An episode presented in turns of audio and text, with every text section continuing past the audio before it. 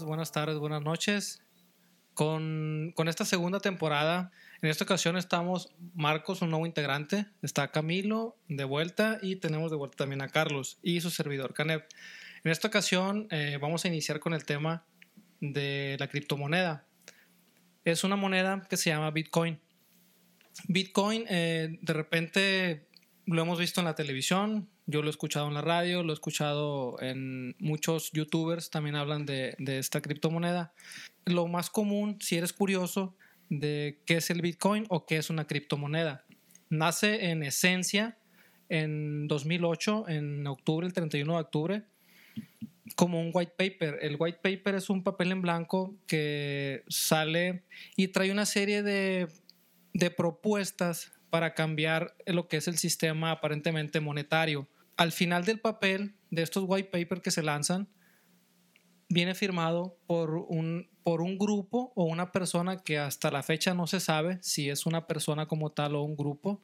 Viene firmado por Satoshi Nakamoto. A lo largo de, de todo lo que es noviembre y diciembre, este white paper es analizado y es puesto en marcha el proyecto ya formalmente el primero de enero del 2009 en el white paper el Bitcoin tiene la propuesta tener el dinero descentralizado. Para entender un poquito el por qué nació el Bitcoin, tenemos que saber cómo funciona hoy en día el dinero.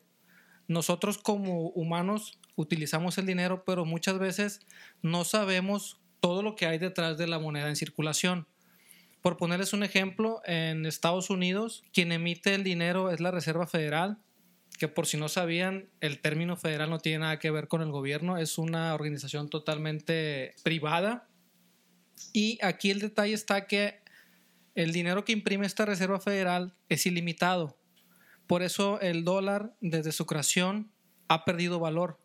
El dólar, si nosotros ponemos una gráfica, ¿sí? a partir de su creación, la gráfica de, de valor del, del dólar ha ido en decremento. Y por contraparte, a pesar de lo que mucha gente cree, el Bitcoin empezó valiendo nada, en este caso la criptomoneda Bitcoin empieza valiendo nada y ahorita ha llegado a valer, estamos ahorita en el 2021, ha llegado a valer hasta 1.300.000 pesos, pero en este momento eh, su valor es como de unos 700 mil pesos más o menos, ¿no? Empezó valiendo nada esta moneda y la pregunta es, o lo curioso es, ¿por qué en vez de ir en decremento, este valor ha ido siempre en aumento. Eh, y eso se debe más que nada a la funcionalidad. Si bien, por ejemplo, tú necesitas mandar dinero a alguien en China, ¿sí? yo con mi peso mexicano tengo que ir a Western Union o tengo que ir a PayPal, donde PayPal me cobra una comisión por mandar un dinero. Ojo, el decir yo que tengo el dinero en el banco quiere decir que el gobierno de mi país sabe que yo tengo dinero en el banco y sabe cuánto, cuánto dinero tengo. Cuando yo voy a Western Union, te piden tu nombre y tus datos para saber quién va a mandar dinero y a quién lo va a recibir allá en China. Eso se llama control. El dinero que nosotros manejamos en los bancos y que nosotros mandamos a alguien está controlado y nos están observando, por así decirlo, y rastreando el origen de ese dinero. Y hay intermediarios en todo proceso que si yo quisiera mandar dinero a una persona a China directamente, es un proceso de varias estructuras para que le llegue a la persona final. El Bitcoin, como no hay intermediarios, yo directamente, que eso es, algo que quiero mencionar, nunca en la historia de la humanidad se había visto que yo directamente, como vamos a, vamos a decirlo, soy mexicano, yo como mexicano quiero mandarle un activo monetario digital, en este caso, a una persona en China, por así decirlo, y que no haya ningún intermediario, o sea, que nadie se entere de la transacción, Bitcoin trae esa solución. Y eso nos da libertad. Relativamente es, es muy nuevo, no tendrá ni 12 años el surgimiento de las criptomonedas y es un mundo que está creciendo, creciendo muchísimo. Ahorita que comentas lo de que te da seguridad, eh, libertad dijiste.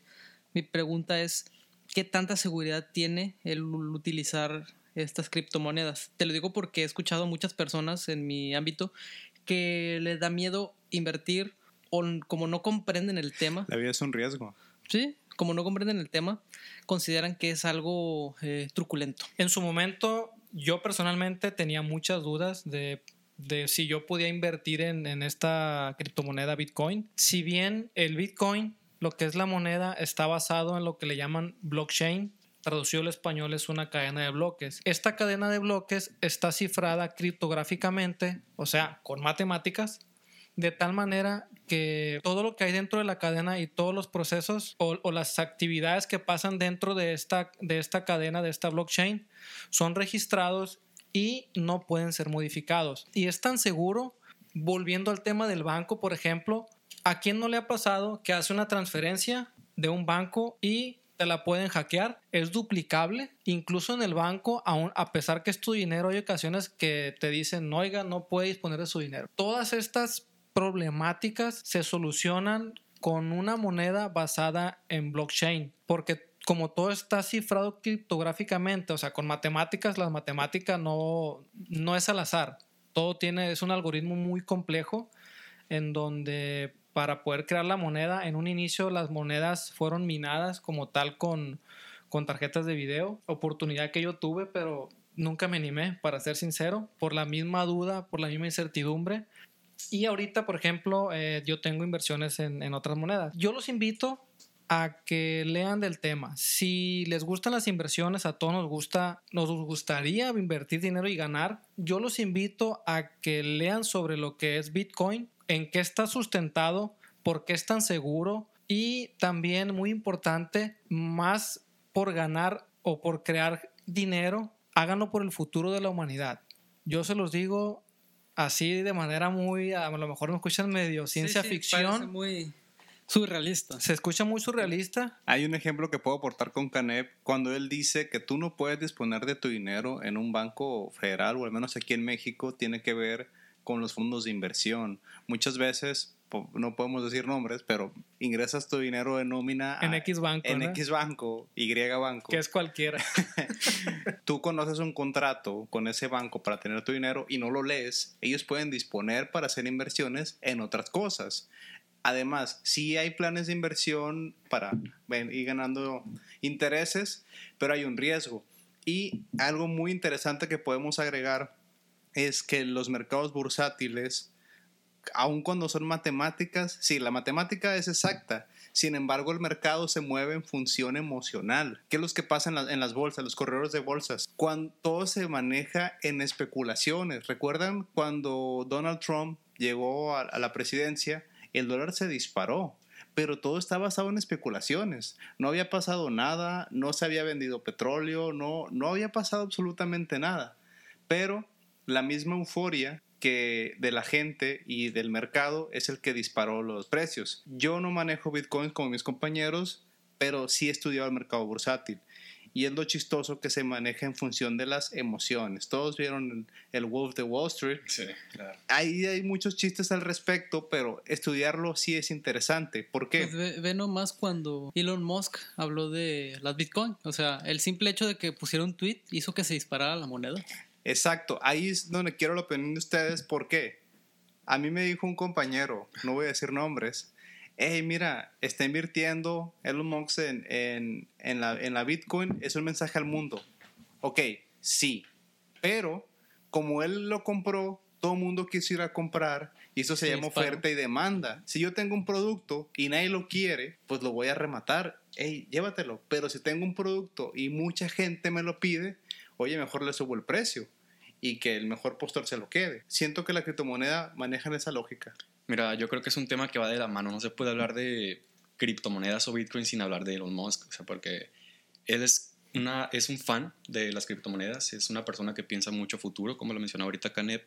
Creo que es un tema que sí va a ayudar mucho a la humanidad, porque yo creo que a donde va esto va a ser una moneda más que nada universal. Si tú tienes, eh, no sé, mil pesos mexicanos y viajas a Estados Unidos, tienes que cambiar esa moneda a la moneda local.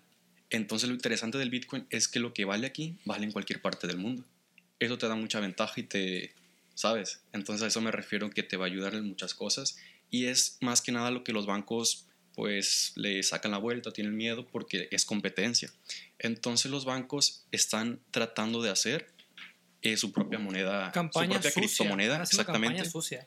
Y eso perjudica mucho al valor de, los, de las criptomonedas. Cuando dices banco, yo creo que ahí el término es... El gobierno. Sí, el, gobierno. Estado. Exacto. Aquí el Estado es el que está teniendo esos Sí. conflictos. No se vayan muy lejos. Fue, creo que en 2001, 20 años es nada históricamente hablando, cuando entra en circulación el euro. Ujú. Recuerdan que antes en España eran las pesetas, los francos en Francia y cuando ellos, y eso fue un convenio político para intentar de subir el valor de su moneda hacia el mercado competencia de Estados Unidos, mercado China, lo que sea. Pero pasan cosas muy curiosas. Hay países que aun cuando entraron a la zona euro, como los nórdicos, Noruega, Suecia, Finlandia, no cambiaron su moneda. ¿Por qué? Porque el cambio les beneficiaba. Y no vamos a poner en duda la potencia que son primer mundo esos países, Dinamarca, Finlandia y todos ellos. Y luego el tema más reciente que pasó con Brexit. Ellos, aún estando en zona euro, manejaban la libra y se salieron. Bueno, ahora como ya no pertenezco a tu asociación mercantil, tienes que pagarme más los impuestos cuando quieras venderme o no, o yo te quiero vender. Ya no hay un acuerdo, ya no somos amigos. Por política. Sí, exacto. Y incluso fue lo que pasa con Irlanda en el 96, que separa Irlanda, ya es normal, y está Irlanda del Norte. Irlanda del Norte se queda con, con, las, con Gran Bretaña, e Irlanda pertenece a zona euro. Si tú vas a Dublín, manejan los euros. Pero si tú vas a Belfast en Irlanda del Norte, tienes que pagar en libras. Toda esa problemática del dinero en la humanidad, quiero repetirlo porque Es un juego de tronos. se me hace muy se me hace muy fantasioso decirlo, pero es a donde va este camino. Bitcoin soluciona todos esos problemas. Porque es una moneda, les puedo poner un ejemplo así rapidito de, de, Argen- de Argentina con la ley Corralito. Estado, el gobierno tenía problemas económicos y le dijo a la gente, señores, el dinero que está en los bancos es mío porque si no, Argentina va a ir a la quiebra. La gente que tanto trabajó para tener su dinero en los bancos, este, el gobierno les quita ese dinero y lo hace uso personal, ¿no? Para lo que ustedes quieran. De repente, imagínense, no nos, no nos ha pasado a nosotros, bueno, nos pasó como mexicanos en, en la devaluación del peso, sí nos pasó, Los noventas. y con Bitcoin este tipo de problemas no existen porque es una moneda descentralizada, nadie la controla, que es realmente el miedo que le tienen lo- el, tanto el gobierno como los banqueros, que es, que es algo que no pueden controlar y al no, tenerlo con, al no tener el control, pues para ellos es algo a lo mejor imposible. Una pregunta directa, Canep. ¿Trata de describirnos un futuro utópico? O sea, quiero decir que, es- que está lejos de pasar, pero que puede pasar en el que en el mundo ya gobierna la criptomoneda. Ok, es un mundo en donde tú eres tu propio banco. Tú como individuo personal eres tu propio banco. Es tan seguro, pero hay que tener educación con la criptomoneda. ¿Por qué? Tú en un banco, si de repente extravías tu tarjeta o se te olvida algún dato de tu cuenta, tú vas al banco o hablas una línea, te atienden y te solucionan posiblemente tu problema. Aquí en el mundo de la criptomoneda tenemos que ser un poquito más conscientes y educados. ¿Por qué? Porque tú mismo puedes crear una cartera en donde tienes tus activos, pero si por algún motivo pierdes las contraseñas privadas, nadie ni tú mismo puede acceder a ella. No es le, de- ha, le ha pasado a muchísimas personas Sí. que la verdad, a mí me duele también saber de eso, que han perdido millones hay millones, perdidos porque olvidaron la contraseña. millones de, de dólares. Si se queda en la nube. Se nadie, pierde, se pierde, no la puede nadie la puede, por, eh, porque es tan seguro, Camilo, que nadie te puede adivinar nada. O sea, no es de que, oiga, ¿quién me hace el paro? O, o ya que es que aquí es muy común de Esa que... es la diferencia de los bancos. Aquí no hay nadie que tú puedas llamar, oye, ¿sabes qué? No. Perdí este dinero, ¿me recuerdas mi contraseña? Ese es el, el problema. Entonces- tú eres tu propio banco, viene parte, es parte del riesgo. Y eso, Marco, Camilo, Carlos y las personas que lo están escuchando, es lo que se me hace muy interesante porque si bien es cierto, pierdes tu contraseña y ya no, y ese es real, no puedes acceder a tu activo. Esta, o sea, dices tú, bueno, si yo no puedo acceder, entonces nadie, pues qué chilo, ¿no? Entonces tengo que ser yo responsable de mis cuentas o de mis claves privadas. Hay dos preguntas ahí. ¿Podemos o crees que pueden agregar controles biométricos para las contraseñas? Es una. ¿Se puede? Claro. Sí. Y espero que lo hagan. Hay que Tú explicar. hablas de los wallets. Hay que explicar eso. Eh, como tal, la cadena de bloques o la blockchain es infalsificable. No hay dos transacciones iguales. Es rarísimo que te hackeen. Ha pasado, pero es como tal no corrompen el origen de los datos, sino que hacen unos trucos medio, medio inteligentes, pero no, no duplican un activo porque la cadena de bloques es, es tan segura que está respaldada en la criptografía y toda transacción es verificable. Podemos ver una- un, un blockchain como un libro contable, en donde este libro contable tiene todas las transacciones de, de todo mundo, de tal manera que, que cada quien puede ver de las transacciones de todos. Y cuando tú haces una petición de comprar o vender o de crear moneda, en este libro, como hay registro, creo que son aproximadamente seis verificaciones que se hacen en la cadena. O sea, vamos a, vamos a hacerlo. Todos tenemos que estar de acuerdo para poder aprobar. Pero es lo que hacen los mineros, ¿no? Los mineros son los Sí. encargados de los Vamos a poner un ejemplo. eh, estamos 10 personas dentro de un cuarto y dice, dice Marcos, yo tengo 10 pesos. Camilo anota, Marco tiene 10 pesos, Carlos lo anota, 10, 10 personas anotan que Marco tiene 10 pesos. De repente Marco dice, oye, mis 10 pesos lo voy a pasar a Camilo. Entonces, a ver, a ver, déjame checar en el libro. Sí, Marcos tiene 10 pesos. Sí los puede pasar. Ok, sí los tiene. Lo, lo checa Marcos. ¿Estamos de acuerdo los 10? Ok, ¿qué sigue? ¿A quién se los va a pasar? A Carlos. Y cada uno registra el Sí, movimiento. es como el Congreso del Estado. ¿eh? Entonces, todo eso, digital. obviamente yo como ser humano puedo ser corrompible, Black Mirror.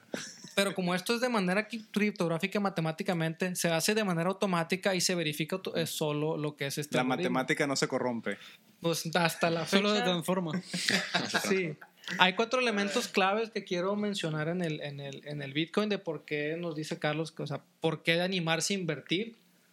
Eh, es descentralizado, o sea, nadie lo controla realmente por, por más que se les haga imposible. Nadie está controlando esta red. Todo movimiento puede ser validado y verificado. Tenemos el elemento de la criptografía que nos da mucha seguridad.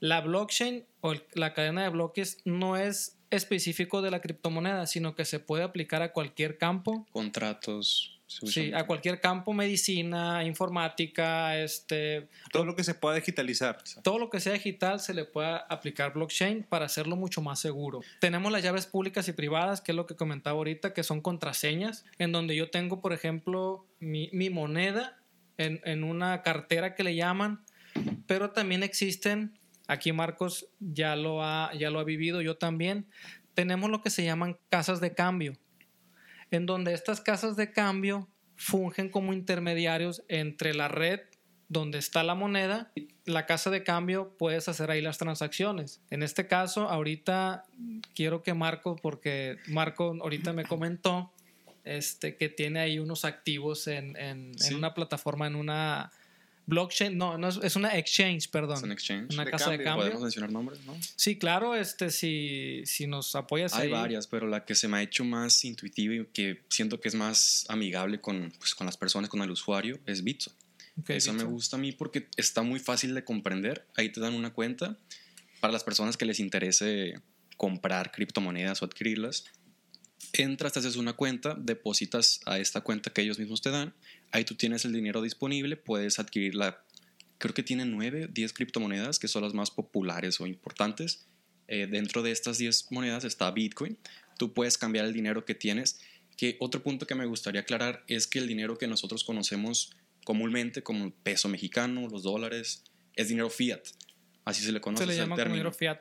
Entonces, la criptomoneda es una alternativa, es una moneda, moneda digital, que esa es la diferencia. Tú puedes adquirir la criptomoneda súper fácil. O sea, te esperas como unos 10 minutos y listo, ya compras, ya puedes estar entrando y checando a cualquier hora, a cualquier momento, el valor que tiene actualmente, que varía mucho todos los días, puede ser diferente. De repente Elon Musk pone un tweet y bajó la mitad de su valor.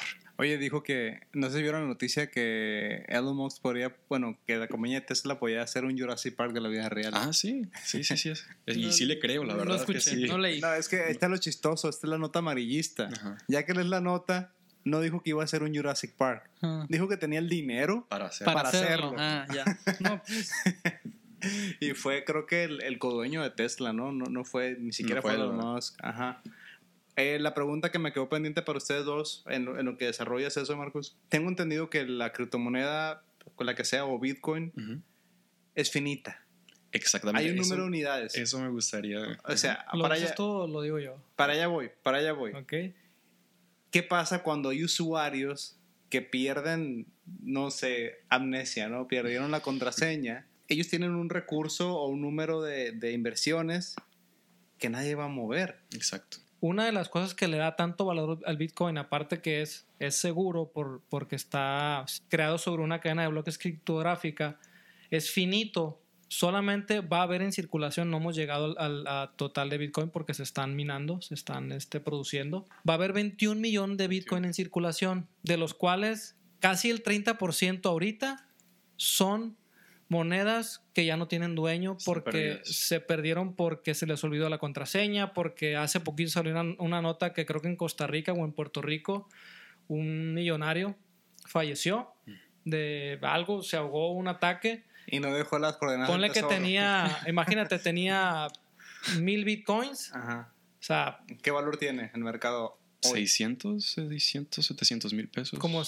pesos mexicanos son 700 mil pesos, saquen la cuenta. un Bitcoin vale alrededor de 600 mil pesos mexicanos. Entonces son tres ceros más, son 700 millones de pesos o no sé cuánto, ¿no?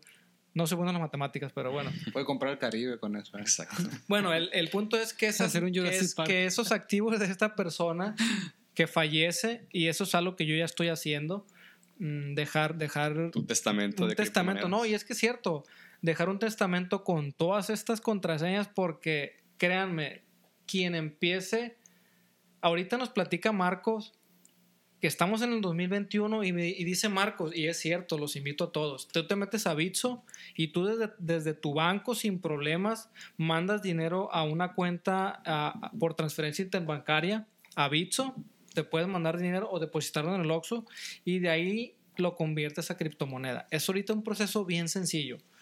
Pero Por imagínate, imagínate hace cinco años, Canet Vega empieza a leer sobre criptomonedas, eh, tiene activos, pero dice, bueno, no sé dónde comprarlo. Y yo en su momento, les platico, decidí, yo fui minero de, de Ethereum, de una moneda que se llama Ethereum. Minar significa, en este caso significaba tener disponibles en Internet eh, mediante un programa tarjetas de video que hacían cálculos matemáticos, que es que yo me conectaba a la red de Ethereum y le decía, oye, red de Ethereum, tengo aquí disponibles tarjetas de videos para que ustedes hagan cálculos matemáticos y aprovechen esa, esa, esa red o esa fuerza de trabajo para su red, como es descentralizada, se pueden agregar nodos y yo por hacer eso a mí me dan recompensas y yo empiezo a generar la moneda. Entonces, en ese proceso yo generé algunas monedas Es tu comisión. te dan, te dan, por así decirlo, para que sea más entendible, te dan como una comisión. Pero aquí lo interesante es lo siguiente. Imagínate que tú no sabes nada de criptomonedas. Canet Vega no sabe nada, pero dice, carnal, le dice hermano, carnal, vamos a hacer esta- a hacer esta cosa. Necesitamos tanta lana porque cada tarjeta nos estaba costando como 8 mil pesos. Conseguimos varias tarjetitas ahí y hicimos los mineros y consumen una barbaridad de luz Trata de hacernos un presupuesto de inversión. si tienes, se les llama rigs. Yo tenía rigs de seis tarjetas de videos que eran las que soportaban una tarjeta madre que teníamos. Tú tenías. Rick and Morty, sí. Eh, en este caso, con una tarjeta madre, con un disco duro, poníamos seis tarjetas. Tuvimos que mandar pedir unas cosas a China, unos, unos elementos ahí para conectar las seis tarjetas. Teníamos que tener dos fuentes de poder de categoría oro, porque es- esta cosa Buena no categoría. podía tronar. Una fuente de poder oro es, se mide en, está la más básica, bronce, plata y oro. Eh, Nos costaron las, las fuentes de poder casi dos mil pesos cada fuente y una fuente para tres tarjetas y otra fuente para otras tres tarjetas. Solamente de ese rig bimestral fueron como tres mil pesos de luz, pero te estaban generando aproximadamente en aquel tiempo más de medio éter al mes. Y eso equivale Ahorita equivale, por ejemplo, si yo tengo medio éter, tendría unos 25 mil pesos. con 3000 de inversión.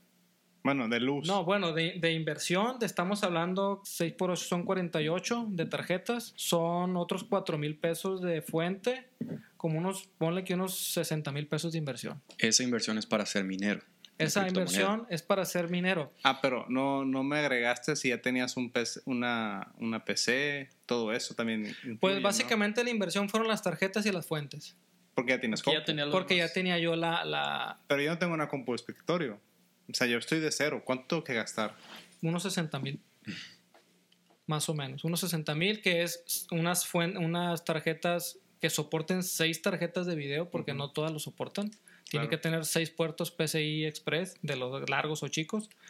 Y haces ahí unos arreglos y, y bajas un programa y pones, lo conectas a internet y ahí la tienes conectada sin monitor, no hay problema. Y mediante un programa tú estás viendo cómo está trabajando tu, Oye, es como los ¿Qué? pollos con hormonas que salen sin cabeza.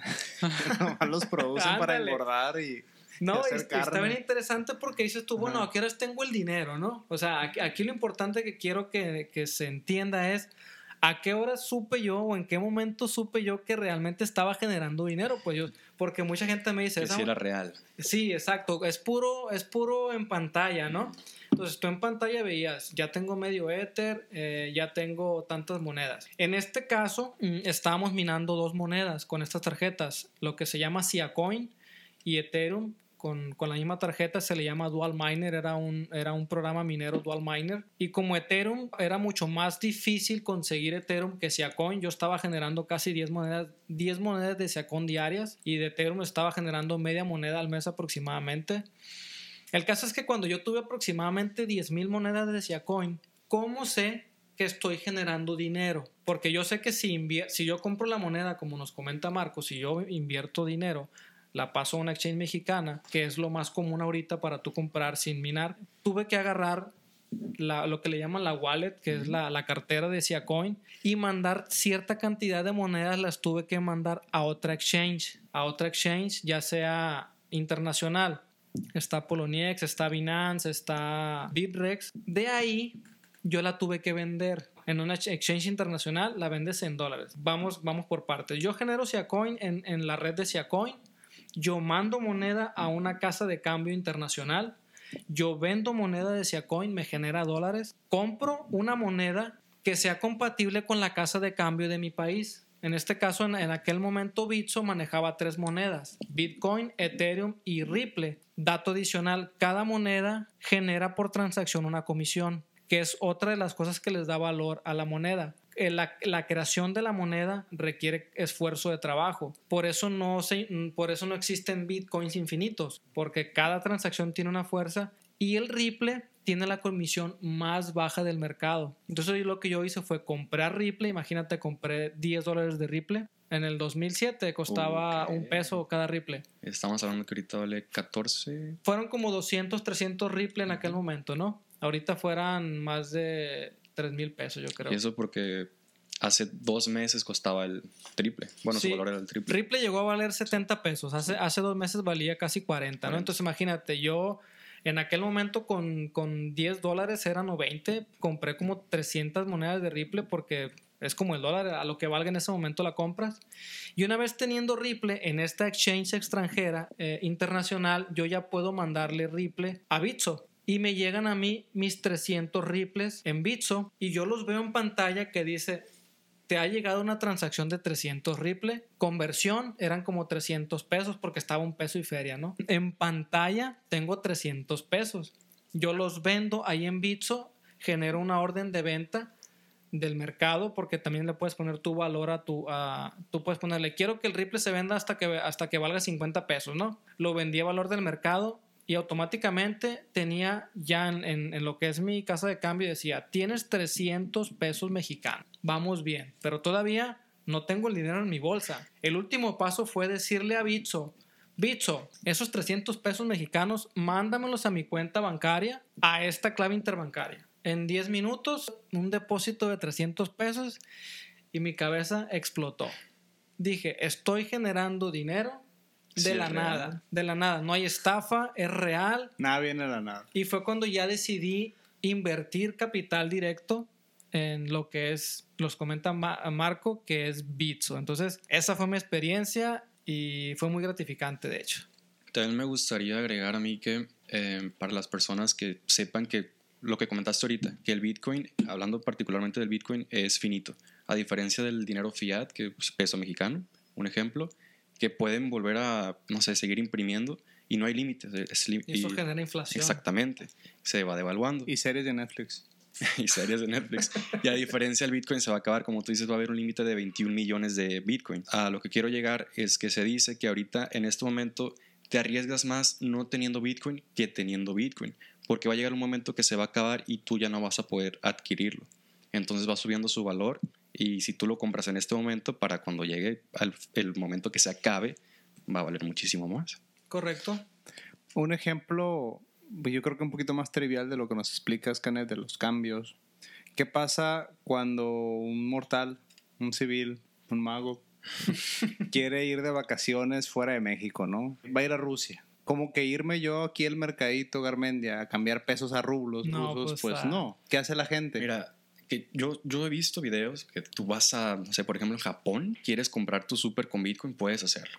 Hasta donde yo sé, en esta ciudad, no- hace, hace poquito, en la Plaza Galerías, Sí, en Galerías. había, había, Había un cajero. un cajero Un Bitcoin. cajero Bitcoin. ¿En Lo puso. Sí, exacto. Yo también me quedé. Pero ya lo quitaron, ¿En ¿no? serio? Pero Creo sí que ya no estaba. está. Pero sí Ajá, estaba, pero al lado del cine, del City. Exactamente. Eduardo Guizar lo puso, ¿no? Hay Ah, que- mira. Y Qué coincidencia. sí. creo que es algo que se va normalizando poco a poco. Tú vas a poder ir a, ah, voy a retirar Bitcoin. Ahorita vengo. Yo lo que quería explicar a la gente que nos está escuchando es como que quieren ir de vacaciones a un país donde la moneda es muy diferente. ¿Qué hace la gente? Compra dólares, llega a Rusia y lo cambia por Ah, lo rublos. cambia. Voy a ir a Suecia. Pues casi, casi Camilo es como el- el- la- la- lo que les platiqué aquí, pero todo de manera digital. Generé una moneda, la tuve que pasar a una casa de cambio, pero todo eso lo hago yo. Y nadie, celular. y nadie Desde de mi, mi de casa, casa. nadie sabe que lo estoy haciendo, nadie me está registrando esos movimientos. Eso dices tú. Bueno, Hasta bueno, sabes, pues, sí no se forma. registran las transacciones, pero no saben quién de quién es el dinero, ¿no? Es Pero- público, pero anónimo. Exacto, es público pero anónimo, es correcto el término, Marco, gracias. Y, y es cierto, este Camilo, te voy a plantear un escenario muy caótico, como dicen, toco madera para que no suceda. Eh, La mesa es de plástico, ¿eh? yo sé que es de plástico, pero acá hay madera. Ok, imaginemos un escenario que se habla mucho en México. Para los que nos escuchan, estamos debajo de un puente. Por Es eso oyen perros ladrando. Sí, hay aquí. Es tenemos- difícil encontrar madera. Adelante, Canel. Ok, voy a, voy a ser así un poquito rudo quizá con el comentario, pero se menciona mucho que México se va a convertir en Venezuela. Supongamos, les pongo el ejemplo, México se convierte en Venezuela como tal y tú eres una persona que tiene activos en los bancos, que tiene bienes raíces incluso, y por algún motivo te ves forzado a irte de tu país. No te puedes llevar en el lomo tus casas. Si el gobierno, como en Argentina, le da la gana y te congela tus activos en los bancos, no puedes acceder a tu dinero. Obviamente el dinero en el colchón no es opción. Incluso te puedes ir con tu dinero mexicano y si nadie te lo cambia o, no puedes conseguir dólares o llegas a Estados Unidos con tu peso mexicano, a lo mejor nadie te lo va a agarrar. Realmente te vas a ir sin nada. Y Bitcoin, por ejemplo, se escucha medio feo, pero Bitcoin resolvería ese problema. ¿Por qué? Porque si tú tuvieras tus activos, En esas, cripto. esas inversiones en cripto, tú solamente te tienes que saber tu clave privada. Tú te ves forzado ahorita del país, tienes 10 millones de pesos en cripto, en la que tú quieras, Bitcoin, Ethereum, la que tú quieras. Tú llegas a cualquier país del mundo con internet, con una, con una computadora con acceso a internet.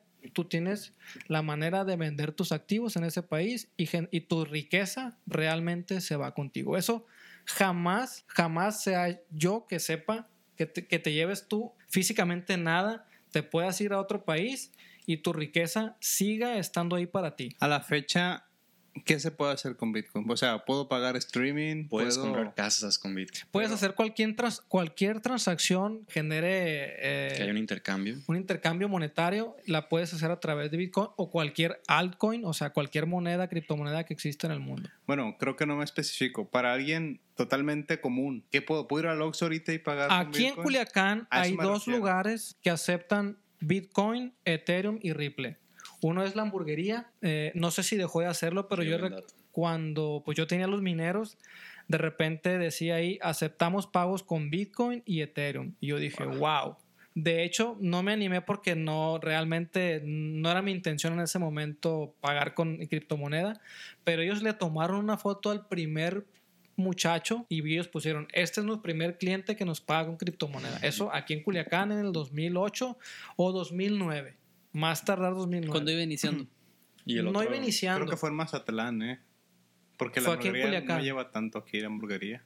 ¿Cuál, cuál? 2018 entonces fue, perdón. Sí. Perdón. Sí, Sí, Ah, mucho ok. demasiado. Sí. Perdón. ocho, Sí, sí, me equivoqué. Ya. Eh, se habla mucho de que en los países primermundistas, por ejemplo, Estados Unidos, ya se va a poder comprar. Tú puedes ir a Starbucks, puedes pagar A eso me refiero. Dices, Ajá. se va a poder. Yo, mi pregunta es, ¿Cuándo? al día de hoy, no, al día de hoy, ¿qué? ¿Ya puedo pedir en Amazon con bitcoins? ¿Puedo pagar un Netflix? con Bueno, hay que. Bitcoin no es la panacea en, en- en el sentido de que va a ser la moneda que todo mundo va a adoptar.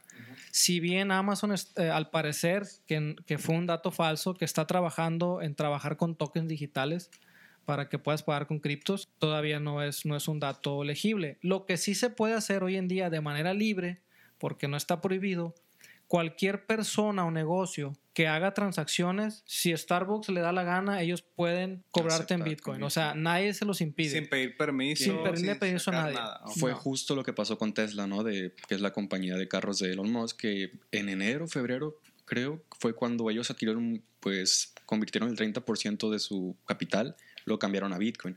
Fue cuando subió muchísimo el valor que... Subió un millón cuando llegó- trescientos. Exacto, un millón trescientos, que es lo que más ha, ha costado, ¿no? Lo más alto que ha estado su valor. Después, ¿qué pasa? Pues mucha gente empezó a invertir, como me pasó a mí, yo fue cuando invertí, porque creí que ya no iba a bajar. Creí que se me iba a pasar la oportunidad. Gran error. Cositas. Exactamente, yo soy nuevo en esto, no, no sé mucho. Y bueno, ya adquirí. ¿Qué pasa a los dos, tres meses? Elon Musk se arrepiente, pone un tweet de que, ¿saben que Todo el Bitcoin que adquirimos lo vamos a regresar porque están contaminando mucho y esto no es algo que nos representa nuestra empresa. Oye, Marco, eh, lo voy a regresar. Gané, generé el doble de dinero, pero es dinero sucio. O sea, Exacto. ¿Qué Hago pasó? el- Hago el exchange, cobro. sí, Exacto, el doble, sí. pero ahí, ahí los dejo. Exactamente, que fue una jugada muy A- fea. al menos avisó.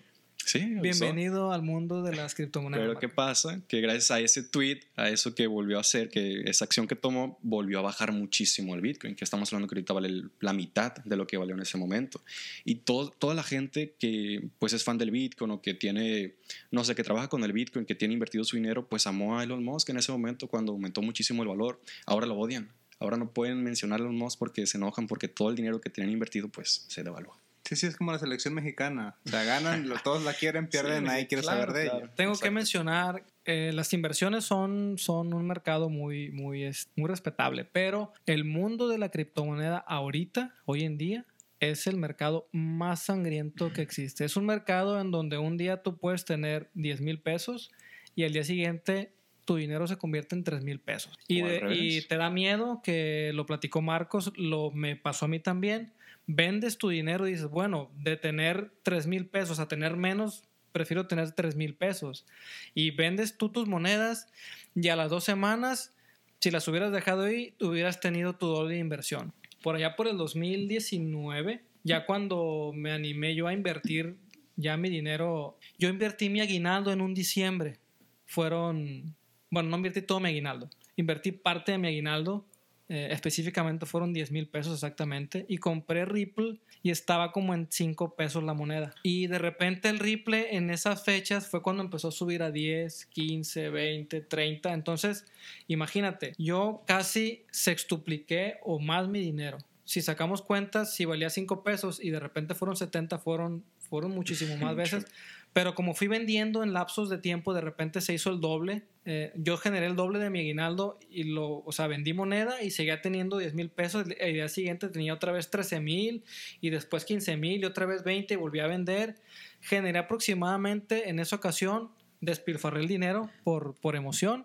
Generé aproximadamente unos 50 mil pesos con 10 mil pesos en esa ocasión. Y así como tú hay gente que se ha vuelto millonaria literalmente. Si nosotros, eh, no sé si nos puedas mencionar o si sepas cuánto estaba cuando recién inició el Bitcoin. Mencionaste que no valía nada, ¿verdad? O sea, Cuando yo escuché de Bitcoin valía como 100 dólares. 100 Cuando dólares. yo lo escuché por primera vez valía 100 dólares. un Bitcoin. un Bitcoin. Cuando a mí un amigo me comenta que él tiene Bitcoin, valía 15 mil pesos el Bitcoin. Un Bitcoin. Un Bitcoin, Ok. Estamos hablando entonces de creo que, que, si fue el 2015 en por allá. 2015. Fue la primera vez que yo también escuché del Bitcoin. Si tú hubieras comprado en ese momento, no sé, 10 Bitcoins, en este momento serías millonario. Y no es presunción, pero si hubiera podido comprar a lo Sí. mejor unos 2, 3 Bitcoin en ese momento, pero... Es un tema muy nuevo, muy interesante. Sí, y que- es la pregunta que Carlos, eh, que se re- entre se resuelve y no porque la incertidumbre siempre está. sí. Eh, pero viendo las gráficas del valor, el, el Bitcoin empieza valiendo nada y ahorita vale. Pues, que realmente siempre vamos a vivir con una incertidumbre, aunque tengamos nuestro dinero en Claro. los bancos convencionales. La como comentaba riesgo. Camilo, los bancos, si ellos quieren, van a usar tu dinero para cualquier otra cosa. Para lo que ellos que quieren. fue lo que pasó, que te comentaba al principio del programa en el 2008, que tú dices que inicia la Bitcoin, que mi pregunta era, oye, ¿inició como una resolución o como un alter ego? Se dice, Carlos, en este white paper, cualquier persona lo puede leer. Este, en este white paper, Que habla inglés. bueno, o, o que lo, lo traduzca al español, tampoco no hay que ser tan agresivo. Más le ponen en YouTube, traducida en español. Sí, pare- pareciera que la esencia era que, que estas personas veían venir esa crisis y es una, una manera de, de- de solucionar o de proteger activos era a través de la criptomoneda, que en donde tú tienes tus activos. Oye, pero la cripto pasa después de la crisis, creo yo. Es una de las razones por la que se crea una cripto.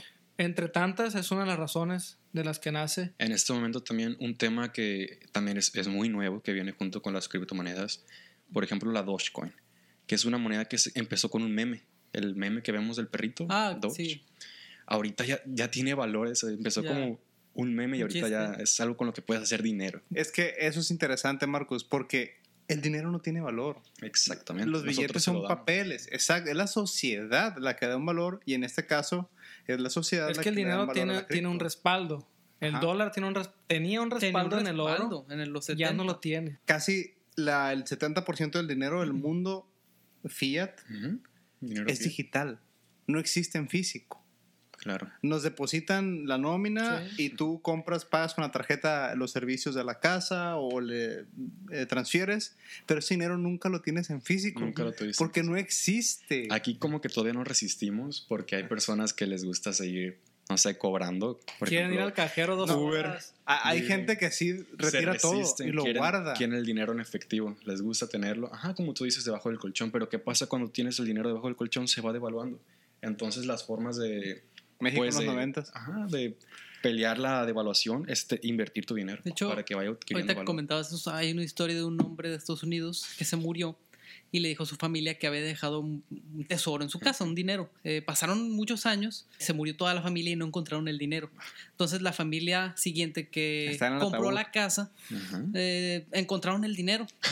El dinero en su momento valía como 50 millones en ese momento, Ajá. pero se había devaluado tanto que valía como un tercio. Wow. O sea, Sí, es que era el- mucho dinero, pero ya no valía lo el mismo. dólar pues. se ha devaluado desde su creación. No, Imagínate todas si- las monedas, todas las monedas. Si le hubiera dicho, te dejo como quiere hacer Kenneth, dejar su herencia en Bitcoin. Ah, voy a dejar el Bitcoin ahí para cuando lo encuentren, para cuando sepan la contraseña y la adivinen, va a valer pues muchísimo. ojalá no, yo creo que ni van a poder.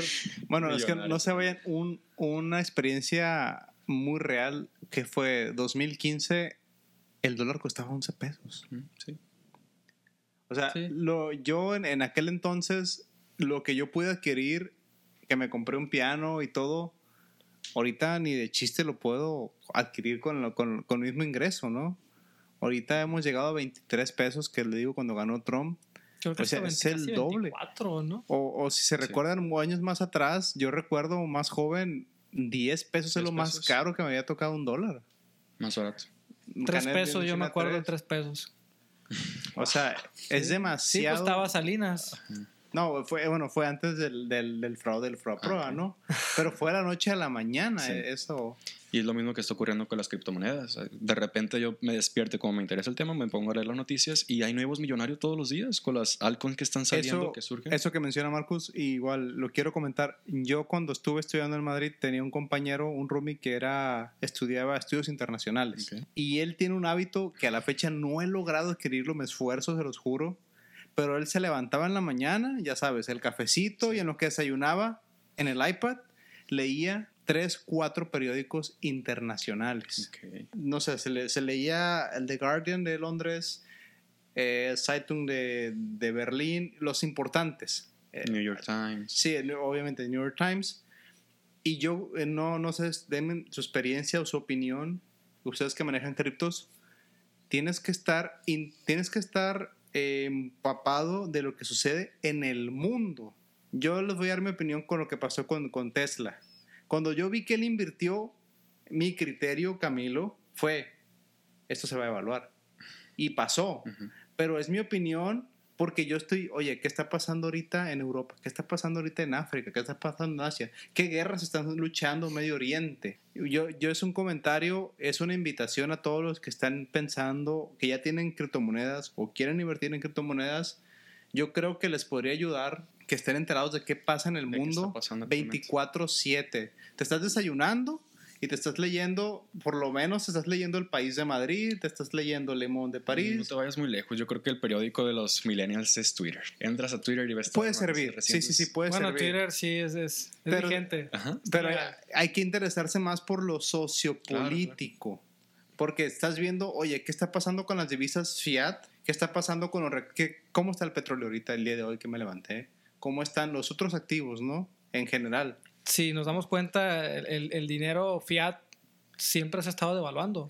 Pero quiero creer que de alguna manera la situación sociopolítica, histórica, económica, llega a pegarle al Bitcoin. Bueno, a la criptomoneda, perdón. Pues Sí. sí, Elon Musk nomás puso un tweet y Exacto. se disparó. O sea, ¿qué pasaría si el petróleo de repente encuentran eh, Puedes comprar unas petróleo con minas Bitcoin, en ¿no? algún lado? Sí, claro. Ahí está.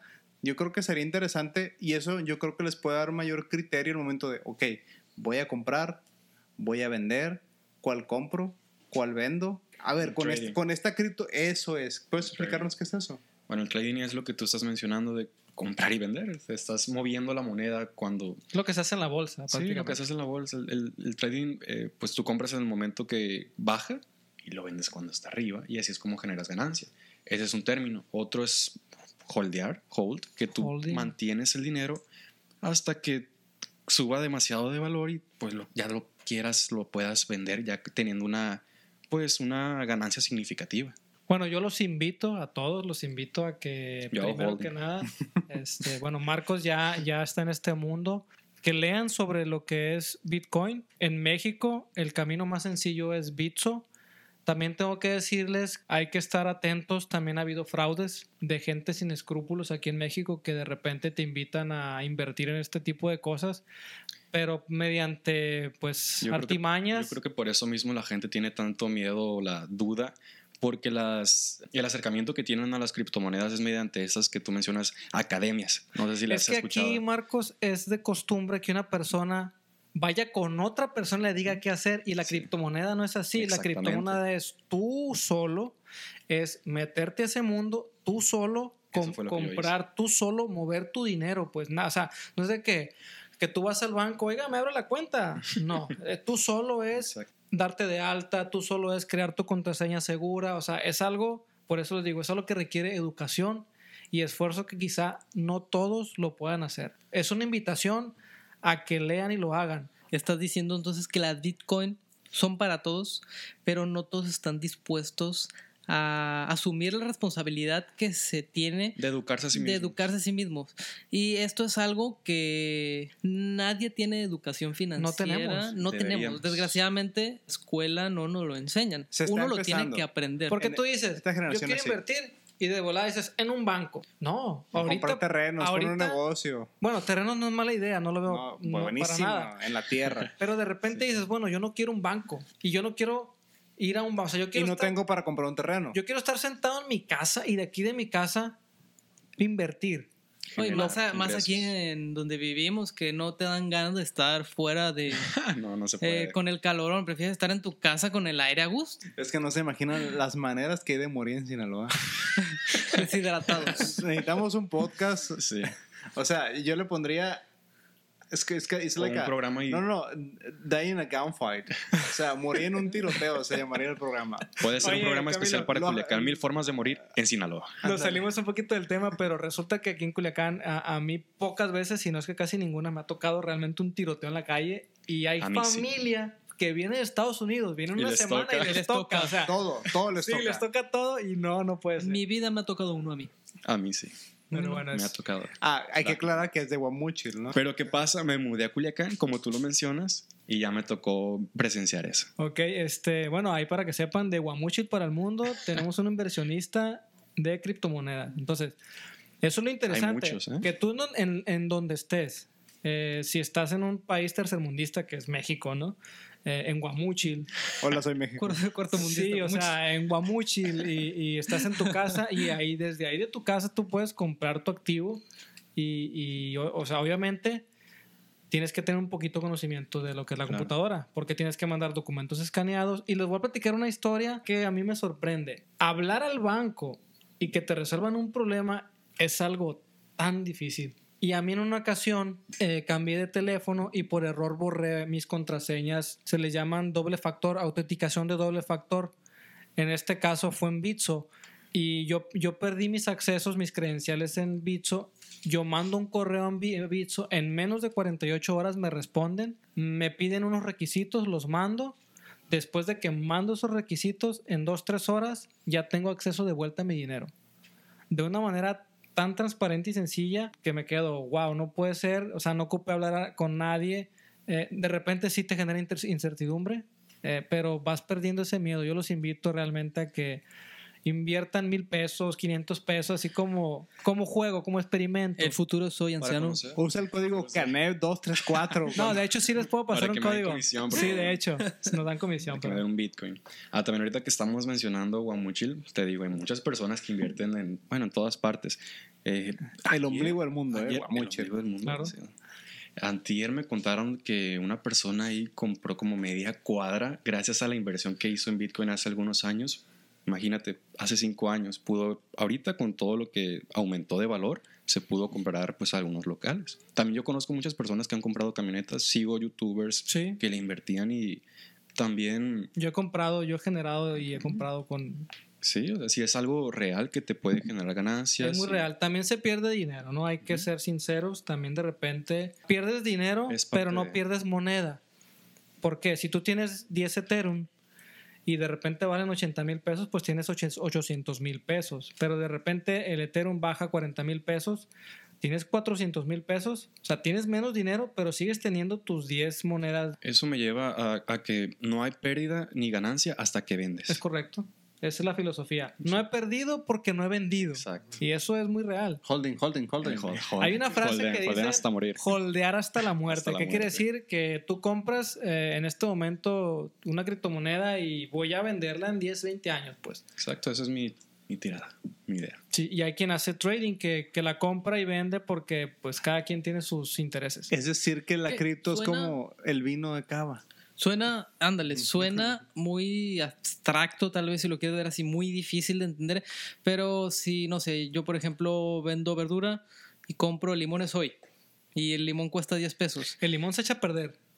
Bueno, soy vendedor de fruta, soy vendedor, soy vendedor. Y vendo el, el limón a 20 pesos. Pero en el mercado, de repente, los La ley. distribuidores, los distribuidores de limón, de repente, no sé, se pudre una cosecha y el limón se dispara. No, al Entonces- revés. Baja de precio. Si se pudre, baja de precio, Carlos. Pero yo tengo limón. Yo lo puedo vender más caro. Si hay escasez, Ah, porque hay Si hay escasez. escasez Ah, sobre ya. de precio. Ya. Hay, un, hay un ejemplo muy sencillo. El- al Bitcoin lo llaman el nuevo oro. Si lo Mm, quieres comparar sí. con algo, es el, el nuevo oro. Otra anécdota o otra realidad que muchas personas, obvia- obviamente son, son especulaciones, ¿no? Este mercado es muy especulativo. Se dice que invertir hoy en día en lo que es la criptomoneda, ya sea Bitcoin o, alt- o a cualquier Las altcoin, eh, en circulación en, en- en el mundo hay miles de monedas de criptomonedas ahorita. La- hay las Todos más famosas. Las más famosas son Bitcoin, Ethereum, Ripple, Mana, Monero, hay algunas moneditas. Se dice que ahorita invertir en este mercado es como invertir en los inicios del mercado de bienes raíces en el mundo, que ahorita vale millones de dólares. Mm. Invertir ahorita de aquí a 50, 100 años, invertir en el Bitcoin, porque es un mercado joven, relativamente van haciendo esto. También hay un, em, tengo un conocido, un amigo, que él, él lo que dice cuando baja de valor es que, ah, mira, está en descuento. Sí. Entonces, exacto, dice mucho, ¿no? A las personas que manejan el Bitcoin. Así que pues aprovechen ahorita que está un poquito En bueno, descuento. en descuento, exacto. Así que si quieren Y entrar, lo más interesante es que, que lean, Ajá, se eduquen. que se, se Tómense un día para investigar sobre el Bitcoin. Sí, Sí. ya si no les gusta leer, como dices tú, Hay una que sigues a serie. youtubers. Sí, o sea, exacto. Yo por youtubers he aprendido muchísimo. Sí, hay, hay youtubers Todo muy... lo que sea. No sigo a ninguno, de hecho, porque Este, Porque yo soy youtuber. millennials. sí, le voy a, a mi canal. No, lo que pasa es que como yo, o sea, como yo... Somos real- generaciones diferentes. Sí, yo fui Exacto, minero, o sea, yo compré los fierros y generé dinero de la nada, o sea, sé todo el proceso. Me levantaba a las 4 de la cayó el mañana. Es- carbón. Es, pionero. Sí, no, casi, casi, ¿no? Pero... Se eh, iba a la mina a las 4 de la mañana ya en el fuerte. Sí, no, no, no, no, ahí en Guamuche tenía En Ahí viene guapo. El, Este, el Minecraft bueno, te queda corto. También hay otro término que fue lo que me pasó a mí, el FOMO, el Fear of Missing Out, de que te vas a perder la oportunidad y no aprovechaste. Entonces yo por eso en ese momento quise adquirir porque pensé que se me iba a pasar. Ahorita No. tienen otra oportunidad de, de entrarle si, si les interesa. Sí, todavía le queda, todavía Mucho. hay tiempo, ¿no? Pero va a llegar un momento que, que ya no se van a crear más Bitcoin y que a lo mejor con el tiempo, si más gente olvida sus contraseñas, va a haber menos monedas en circulación y eso va a aumentar su valor. Y se pierde. También hay las famosas ballenas, ¿no? Que son empresas que compran mucho, no sé, mucha cantidad de Bitcoin y se va acabando, se va agotando. Sí, Entonces, es genera escasez. En base a la red de Ethereum, ahorita hay un tema muy, muy, es, muy en boga que es el arte digital. el NFT, Mm. ese es un tema NFT, muy token- complejo, muy token no fungibles, que es un No tema no token. tanto complejo, sino que es un paradigma que no terminamos de conceber porque ¿cómo es posible que compres números en millones de dólares porque te dicen que es... JPG. Que es Un único. PDF. No, te, te venden un algoritmo casi, te venden puros números, o sea, te venden lo que es el token, te venden el token. Lo que ellos miles- quieran es, miles de- es arte digital. pues, no- no 10, puedes 20, poner- 30 ethers que los, que los multiplica son 400 mil pesos 10 ethers, o sea, y te venden un código, por así decirlo, pero lo, lo interesante aquí que platicaba con Camilo, que me dice, bueno, ¿cuál realmente es ahí lo, lo interesante? Lo interesante es que, como lo comenté hace rato, solamente va a haber un código como ese. No puede haber dos, por ejemplo, aquí tú puedes falsificar una obra y en la red de blockchain No no es imposible. No va a haber dos tokens iguales y eso es lo que le da valor. Y de repente dices tú, bueno, pero pues siguen siendo números. O sea, ya hay música que se vende en tokens, Sí. ya hay obras de arte que se venden en tokens. Este, te, te dan tu arte real, pero aparte te dan el token de verificación.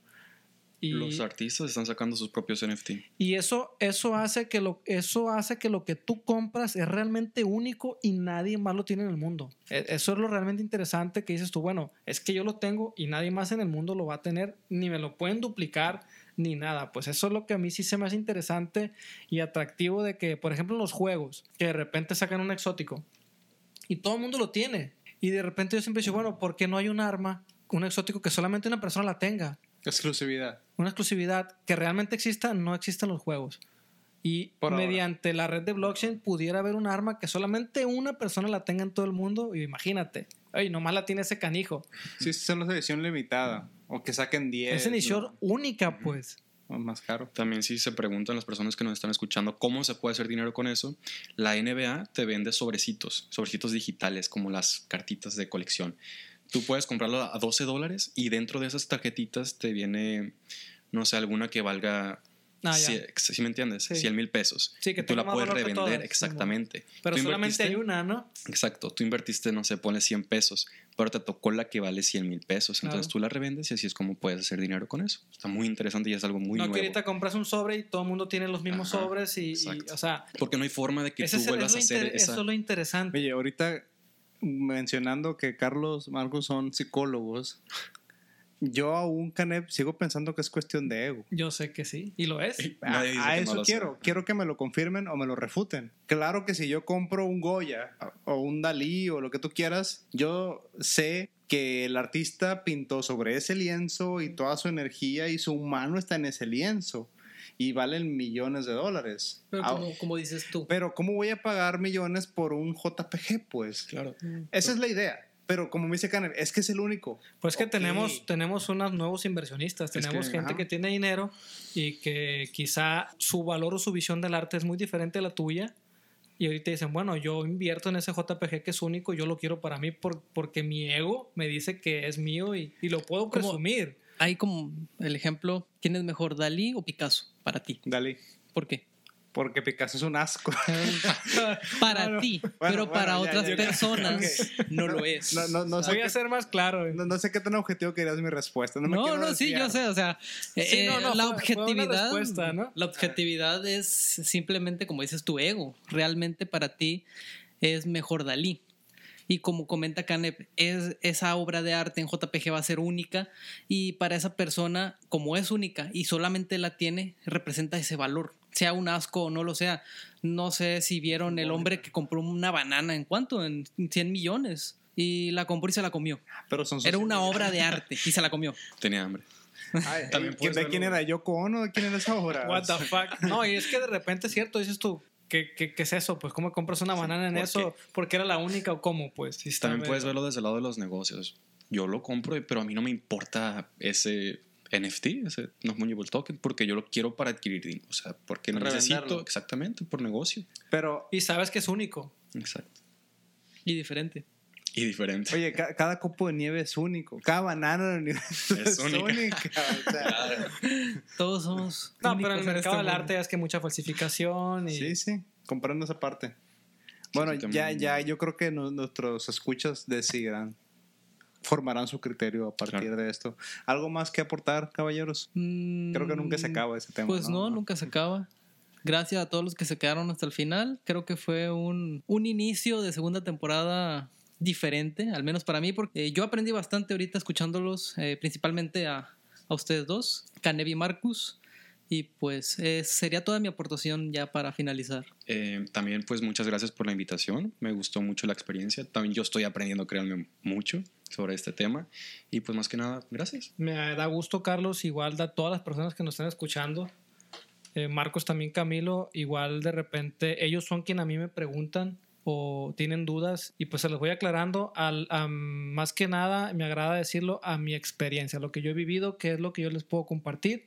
Yo sí los invito a, a invertir, a conocer este mundo, porque ya que inviertes es cuando realmente ya estás más atento a lo que pasa. Las notas, este Elon Musk ahor- ahorita dice que sí va a aceptar Bitcoin, pero siempre y cuando sea un Bitcoin verde, que le llaman un Bitcoin ecológico. Entonces, todo eso es especulación, todo ese juego que él maneja son juegos que ellos ya inventan. conocen, ¿no? Eso, eso ya los conocen. Siento que son como los tatuajes. Una vez que Tienes te haces uno, quieres hacerte más. No, y, y es que va a ser imposible en, en 10 años más, creo que no, No manejarlo. que no lo manejes, exactamente, porque a fin de año Mastercard y Visa ya van a tener, eh, hacer transacciones con criptomonedas a final del año. Entonces, señoras y señores, si nos están escuchando, Esto se vino para quedar y, Pónganse a estudiar. la invitación es tengan educación, lean, tengan paciencia, pues si tienen ayuda nos pueden escribir. y si no son baby boomers, pueden ver videos en YouTube. Bueno, y eso es, es lo que les diré yo, inviertan con conciencia. Feliz jueves, Feliz caballeros. jueves a todos. Los amo.